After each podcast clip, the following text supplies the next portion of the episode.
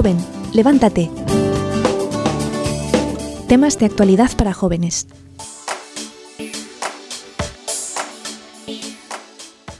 El tema de hoy es el martirio. ¿Qué es el martirio?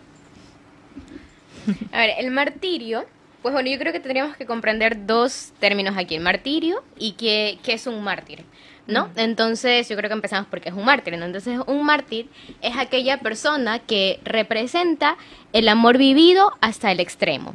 ¿Ya? Y que es un testimonio total eh, del Padre, o sea, su imagen y semejanza de- del Hijo, o sea, de Jesús, el cual, pues, entrega su vida este, hasta, hasta la sangre de ser necesario, ¿no?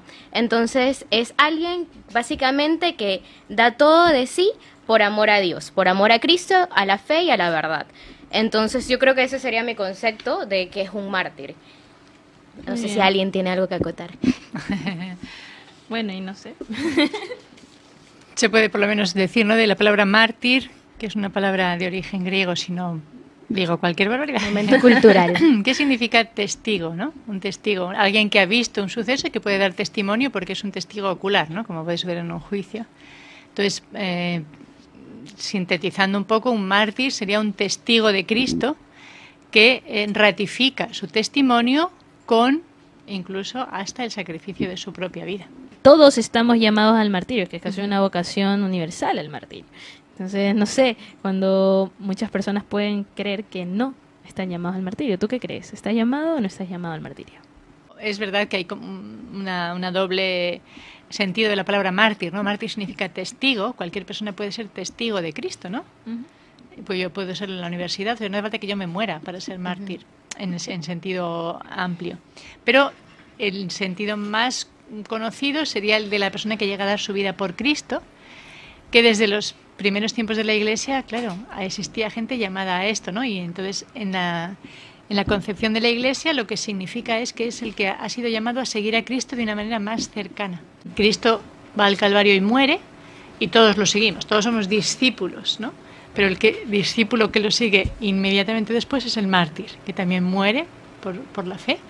Y después vienen los confesores, que son los que sufren en cualquier tipo de, de, pues de persecución, Persecución. ¿no? por causa de su fe, pero no llegan a morir.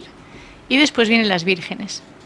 Y después vienen pues todos los santos. Todos los santos. Sí, es claro. Bueno, entonces en ese caso, aquí diría que todos los bautizados han sido llamados a asumir una condición, la condición martirial según Cristo, al estilo de Cristo. ¿no? Entonces, nosotros tenemos que también pensar este, cómo vamos a asumir este llamado, este llamado a ser mártir. ¿Cómo lo asumimos si no vivo en Siria, hermana? Si no vivo en Siria, ¿cómo asumo el llamado al martirio que tengo? Bueno, el llamado al martirio en sentido amplio, como decíamos, de testigos, pues se, puede, se empieza a vivir día a día en las pequeñas cosas. Porque si yo no estoy dispuesto a sufrir que la gente se ría de mí, que vean, me vean con una medalla al cuello y me digan, oh, es que tú vas a la iglesia, pero eso ya es cosas anticuadas, ¿cómo puedes hacer eso? Ya eso es antiguo, ahora ya es otra, otra, otra cosa, otra onda. Ya, entonces si no estoy dispuesta a eso, o que, por ejemplo, por ser honesto, mm, se burlen de mí en el trabajo, o por no querer Imagínate, en un, en una, muchas veces en los mecánicos, donde hay mecánico de coches, de carros, hay de esos calendarios con imágenes de mujeres desnudas, esas cosas, en todos los lugares, ¿no? O en el mismo trabajo, la gente por, en su celular pasa viendo pornografía o en los ratos que están sin trabajo. Y entonces te invitan y te dicen, oh, venga, tú que eres chiquito, ven, prueba, mira a ver qué cosas interesantes y te pasan las imágenes y tú le dices que no, pues todo el mundo se ríe de ti, evidentemente. Pero uno tiene que ser valiente y decir, no, yo esas cosas sé que me hacen daño, son malas, son pecado y no lo voy a, no lo voy a, a ver ni a aceptar. Y hagan el favor, por favor, de no, no hacer comentarios en mi presencia porque es una ofensa a mis creencias. Como yo respeto las suyas, ustedes tienen que respetar las mías. Entonces ahí hay que ser valiente y ser mártir en ese sentido de no tener miedo a que se rían de ti o que te digan, o una chica que dice, no, yo quiero llegar mar- eh, virgen al matrimonio. Pues todo el mundo se va a reír porque dicen eso, cosas anticuado, no, eso no. To- to- todas sus amigas se ríen en la universidad. Se te va a pasar el arroz de tanto esperar el príncipe azul que no va a venir nunca y cómo es eso. Entonces, pues ahí hay que ser mártir en ese sentido. Pero el martirio realmente yo creo que es un don, el martirio verdadero, el martirio de sangre, digamos, que es el martirio más elevado, es un don al que tú te puedes preparar si es que Dios quiere que en algún momento tú derrames tu sangre por él. Pero se, se prepara con el martirio de los, del la- día a día. la gracia, ¿no? La- para, para ese tipo de entrega, ese tipo de respuesta del Señor, tiene que haber una gracia particular, la gracia de poder estar ahí fiel. Eh, bueno, este, yo, yo quería bueno comentar acerca de, mm, de que, bueno, eh, quizá los jóvenes de hoy en día escuchen martirio y se asusten, ¿no es Mm. cierto? Y como que martirio, Dios mío santo, es lo peor. Y decir de que eh, no, no hablamos específicamente de, bueno, no siempre, ¿no es cierto? Ya hablamos de, esas dos partes, de mártires eh, y de confesores. Entonces, no estamos hablando específicamente solo de, una persona que muere que muere específicamente por Cristo, que da su sangre, sino también al que vive día a día eh, dando su vida por Cristo. Eh, y como decía este la hermana, pues eh, ah, tenemos algunas burlas, tenemos algunas persecuciones y sí, hay una frase que dice católico, si es que hasta el día de hoy no has tenido eh, una persecución, no- no- alguien no se te ha burlado de ti, alguien no... eh, no te ha mirado feo te ha hecho ah, pasar algún mal rato por ser católico, realmente está siendo un muy mal católico. Entonces, un un llamado a, a- a hacerse un examen de conciencia y verificar eh, qué es que, que estamos haciendo, qué tipo de católicos estamos siendo. Em, eso quería decir y, y bueno, eh, más que todo entender que, que el amor no es sentir bonito. A veces quizá los jóvenes estamos llamados, eh, perdón, estamos, estamos confundiendo esto eh, y pensando que el amor, el amor es sentir bonito, el amor es estar, ay sí, yo amo a Jesucristo porque cuando yo oro por poco y levito, cuando yo oro me la paso súper chévere. Y no es así. Eh, la vida es entregarse, la vida es darse, la vida es donarse. Como dice eh, una santa por ahí, que la esencia del amor es la donación, totalmente. Entonces, eh, en un momento en donde, bueno, eh, estamos siendo perseguidos, estamos siendo realmente eh, maltratados, eh, Se prueba. se puede amar, aún se puede amar, aun cuando alguien no sirva para nada, aún puede ser santo, la verdad. Y, y, y, y ahí está el la verdadera prueba del amor, que si es que por nuestra fe, por llevar un crucifijo, por rezar el rosario, por tener una medalla de la Virgen, eh, se nos ve mal, se nos juzga mal, eh, es ahí donde realmente estamos amando si seguimos en el camino y podemos ofrecerlo a Dios de verdad. Eso quería, bueno, Sí, no, y tienes toda la razón. Creo que esa frase que tú has dicho de que católico que no ha sido perseguido, católico que no ha recibido una burla, una mirada que pues descolocaba un poco, en realidad, ¿cómo está viendo su fe? Porque no sé, en parte a mí vivir eh, el tema de vivir realmente el catolicismo, vivir realmente la vida cristiana, implica siempre un, un ser luz, ¿no? O sea, Dios nos llama ser luz, ser sal. Y eso es en nuestro cotidiano, en la universidad a la que vamos, en nuestra familia. ¿Cuántas veces en la familia nunca entienden? Eh, nunca entienden en la universidad. Tus amigos mismos no entienden. Quien hace una opción primera por Cristo de manera auténtica, real, se topa con, este, con estas cosas que tiene que romper. ¿no? Entonces, el martirio, como lo decíamos aquí, se puede vivir en lo cotidiano, todos los días. Y sí, quería decir también acerca de esto, que nuestro llamado es hacer sal y luz. Perdón, eh, sí, sí, luz. Luz y sal. Luz y sal, sal y luz. Eh, y, y en estas dos palabras mismo están... Está inmerso todo, es verdad. En los países árabes ser cristiano es ser como una minoría estigmatizada prácticamente, ¿no? Porque ellos solo creen en, en su propia religión y los demás deben convertirse, etcétera. Entonces si- siempre es una minoría que está estigmatizada, vaya. Entonces ellos marcan la- las casas de los cristianos con la inicial de Nazareno. Nazareno significa seguidor del Nazareno, ¿no? Cristiano. Sí, que es la letra. Nun, que es esa letra que aparece Como también en el vídeo, como una una U, así. sí, con un puntito arriba, ¿no? Es la Nun, la letra Nun de Nazareno, ¿no? Eh, y entonces, el- lo que contaba también la, la- la hermana Guadalupe, ¿no? Que, que los cristianos de, de la tierra donde estaba ella, de Siria, de Alepo, Alepo, Alepo. eh, algunos cristianos pues eran cristianos como en muchos sitios, ¿no? Cristianos más bien de nombre, pero bueno, pues que llevaban una vida pues bastante mundana tal, pero con la persecución ellos han es que es una gracia.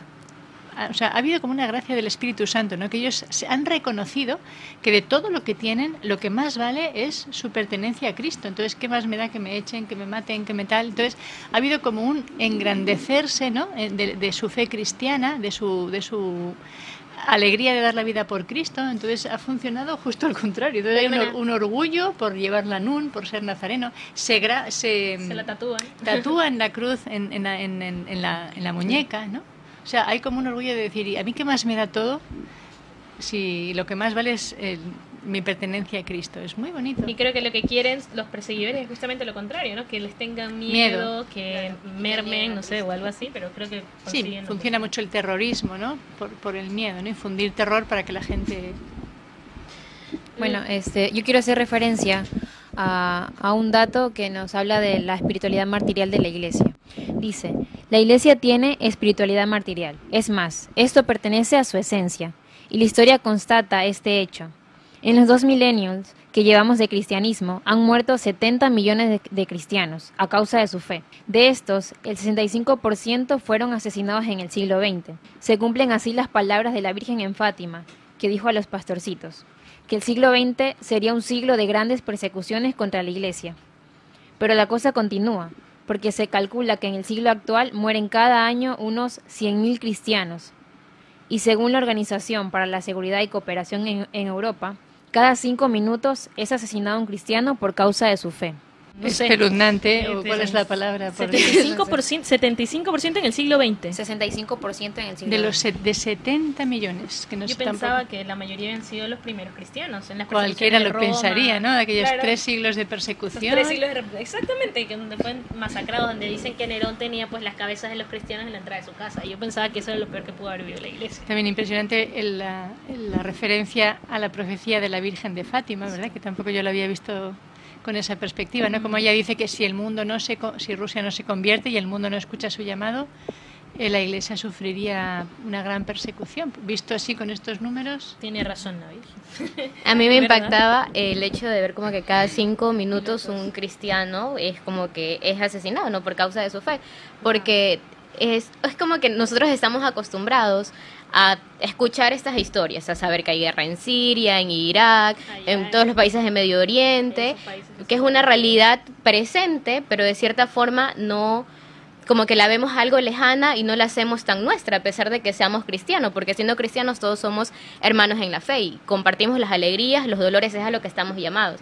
Entonces es una realidad que uno conoce, pero sinceramente no, como que si uno no la vive, uno se vuelve indiferente.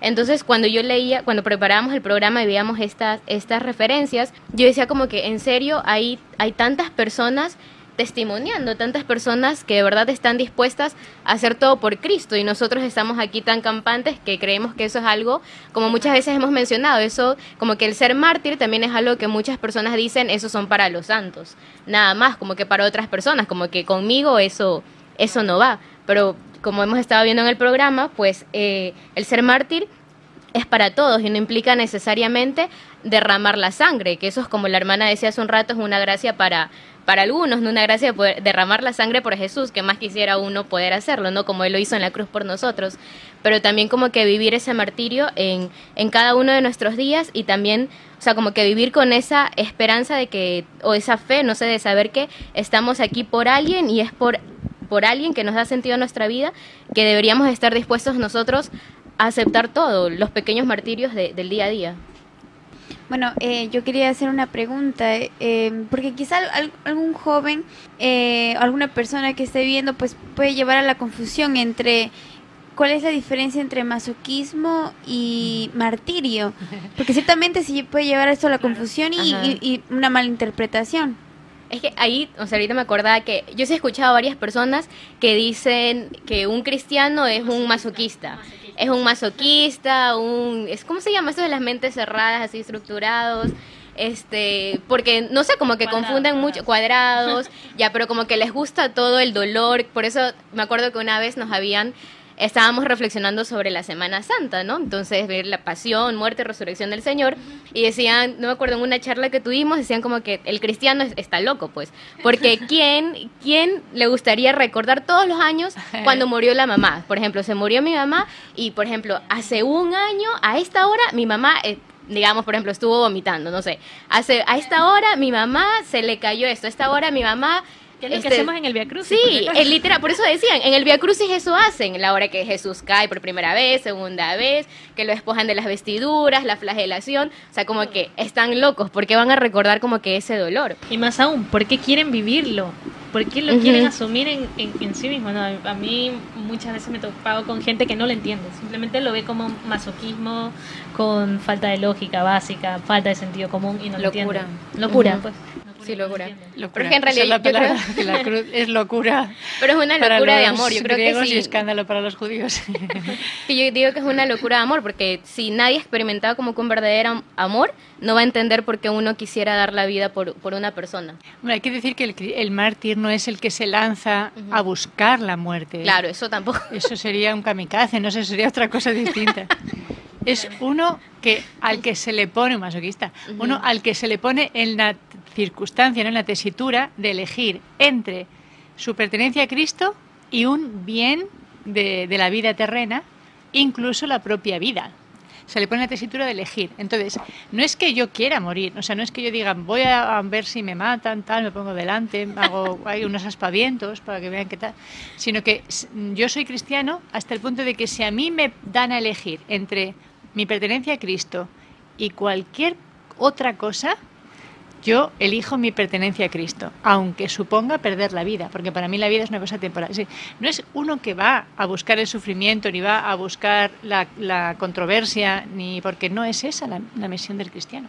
En cambio, el masoquista, él sí como que está dispuesto a eso, como generalmente el masoquista o el kamikaze, ¿no? que, que se mata por odio, por ejemplo, ¿no?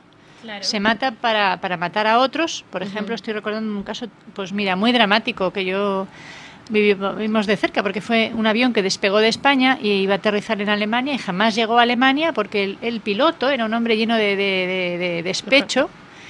Y entonces, en vez de suicidarse él, ¿no? que era lo que pues es- hubiera sido previsible con, con la enfermedad mental que tenía, pues no, o sea, se estrelló contra los Alpes, ¿verdad? Y entonces mató a doscientas y pico personas, entre ellos estudiantes de Barcelona, entre ellos pues un, un familiares, ¿no? De, de- de personas muy cercanas. Es decir, eso es un kamikaze, ¿no? Yo, yo me mato y por odio, por despecho Sin o por cualquier otro motivo, pero con mi muerte yo arrastro otra serie de personas como es pues como una casi una muestra de, de- no pues eso podría eso es un kamikaze no es, un- es, es una cosa que no tiene nada que ver. El cristiano no no va a morir. Ahora si le piden dar la vida por no separarse de Cristo considera que la vida es un bien de segunda categoría la vida terrena. Porque el bien de primera categoría es Cristo lo primero y después la vida eterna Eso, con eso en la cabeza uno puede asumir todas las realidades de su vida. Porque cuando te viene el que tenga que escoger entre, bueno, entre la verdad de Cristo y, no sé, pues, y caerle bien a mis compañeros. O verdad de- trabajo. o al trabajo. Por ejemplo, ¿cuántas personas no O pueden ser mártires con sus, con sus trabajos? Yo pienso, ¿no? Los abogados, los políticos. Donde una, los médicos los ¿eh? ahora mismo con este tema de, médicos. del aborto los profesores que quieran los no profesores con este tema de eh, la obligatoriedad sexual. de la educación sexual, ideología de género, o sea, estamos verdaderamente, iba a decir gracias a Dios, pero es que te hace como descubrir tus cartas. Ujú. O sea, tú puedes tener tus cartas ocultas, ¿no? Sí, yo soy cristiano, Veo pero... mi fe tapadita. Pero en cuanto te hacen descubrir tus cartas, no, no, lo primero mi vida, lo primero mi bolsillo, lo primero mi reputación, ¿no? Mi Claro, imagen. Los mártires son los que dicen, yo descubro mis cartas, lo primero Cristo. Y si no era lo primero, ahora elijo que sea lo primero, ¿no? Fue lo que sucedió en, en Siria y en muchos otros, otros países que están... La sangre de mártires, semilla de nuevos cristianos. Yo creo que de todos estos martirios, de toda esta gente que ha dado su vida, es lo que sostiene muchas veces la iglesia en la que tenemos hoy. Porque cuántos ejemplos uno no tiene de gente que realmente está dando su vida, que sostienen y alientan mi fe que estoy aquí en Ecuador, en Guayaquil. Yo no creo que esa vida que están dando las personas en Siria pues sea sin sentido. Yo veo, los escucho y tenemos también ese deber de poder, de poder, no sé, Hacer saber más, hacer conciencia. ¿no? Yo creo que es el poder del ejemplo, el ver un, ejemplo bueno. Cuando uno ve la bondad, de alguna manera le, de alguna manera le interpela. Y se, me, examino y a lo mejor yo no soy tan bueno como esa persona. Entonces, cuando tú ves que alguien entrega su vida por amor a Jesucristo, evidentemente, o se hace acepta la burla por amor a Jesucristo, acepta que le desprecien o le despidan el trabajo por amor a Jesucristo, eso de alguna manera eh, interpela y es como una semilla plantada en el corazón de esa persona que no sabes si algún día dará su fruto, porque los buenos ejemplos al final pues uno los recuerda, en algún momento de su vida le van a interpelar, le van a dar van a dar fruto. Nosotros no sabemos cuándo, a lo mejor justo antes de morirse, pero algo algo fruto. queda. También saber que la, la pérdida de la vida es como la semilla que cae en tierra y produce fruto, ¿no? O sea, el mártir cuando muere, muere por los perseguidores primero, ¿no? Primero perdonando, pero también por tal. O muere por su patria, ¿no? Ahora leíamos del obispo Romero, que tenemos una hermana súper forofa del obispo Romero. Él decía, pues mira, con mi muerte que haya una nueva resurrección de, de la fe en el Salvador. Es una cosa preciosa. O sea, es, el mártir experimenta eso. Es que es un granito nada más el que muere para producir una espiga o mil espigas y lo que, lo que Dios quiera. Y ahorita que la hermana estaba mencionando hace rato, dos, tres veces mencionaron el hecho de que es como que ser semilla, ¿no? Entonces, como estamos preparando todas estas semanas para hacer un cierre con alguna frase para reflexionar, justamente había preparado una donde se menciona la semilla, ¿no? Que es el beato Oscar Romero y dice, el martirio es una gracia de Dios que no, cre que no creo merecer. Pero si Dios acepta el sacrificio de mi vida, que mi sangre sea la semilla de libertad y señal de que la esperanza será pronto una realidad. Bueno, y con esta frase nos despedimos, amigos, y que ojalá que con este programa todos hayamos podido conocer un poquito más del martirio y despertar en nosotros esta vocación que tenemos martirial propia de ser bautizados dentro de la iglesia, que podamos descubrir estas maneras que Dios nos permite vivir este martirio a diario en nuestra vida y aquel que esté llamado a dar su vida completamente, pues que sepa que si es fiel en lo poco, va a poder llegar a ser fiel en lo mucho. Cuando Dios se lo pida, sabiendo que va a tener la gracia para poder hacerlo. Saludos para todos.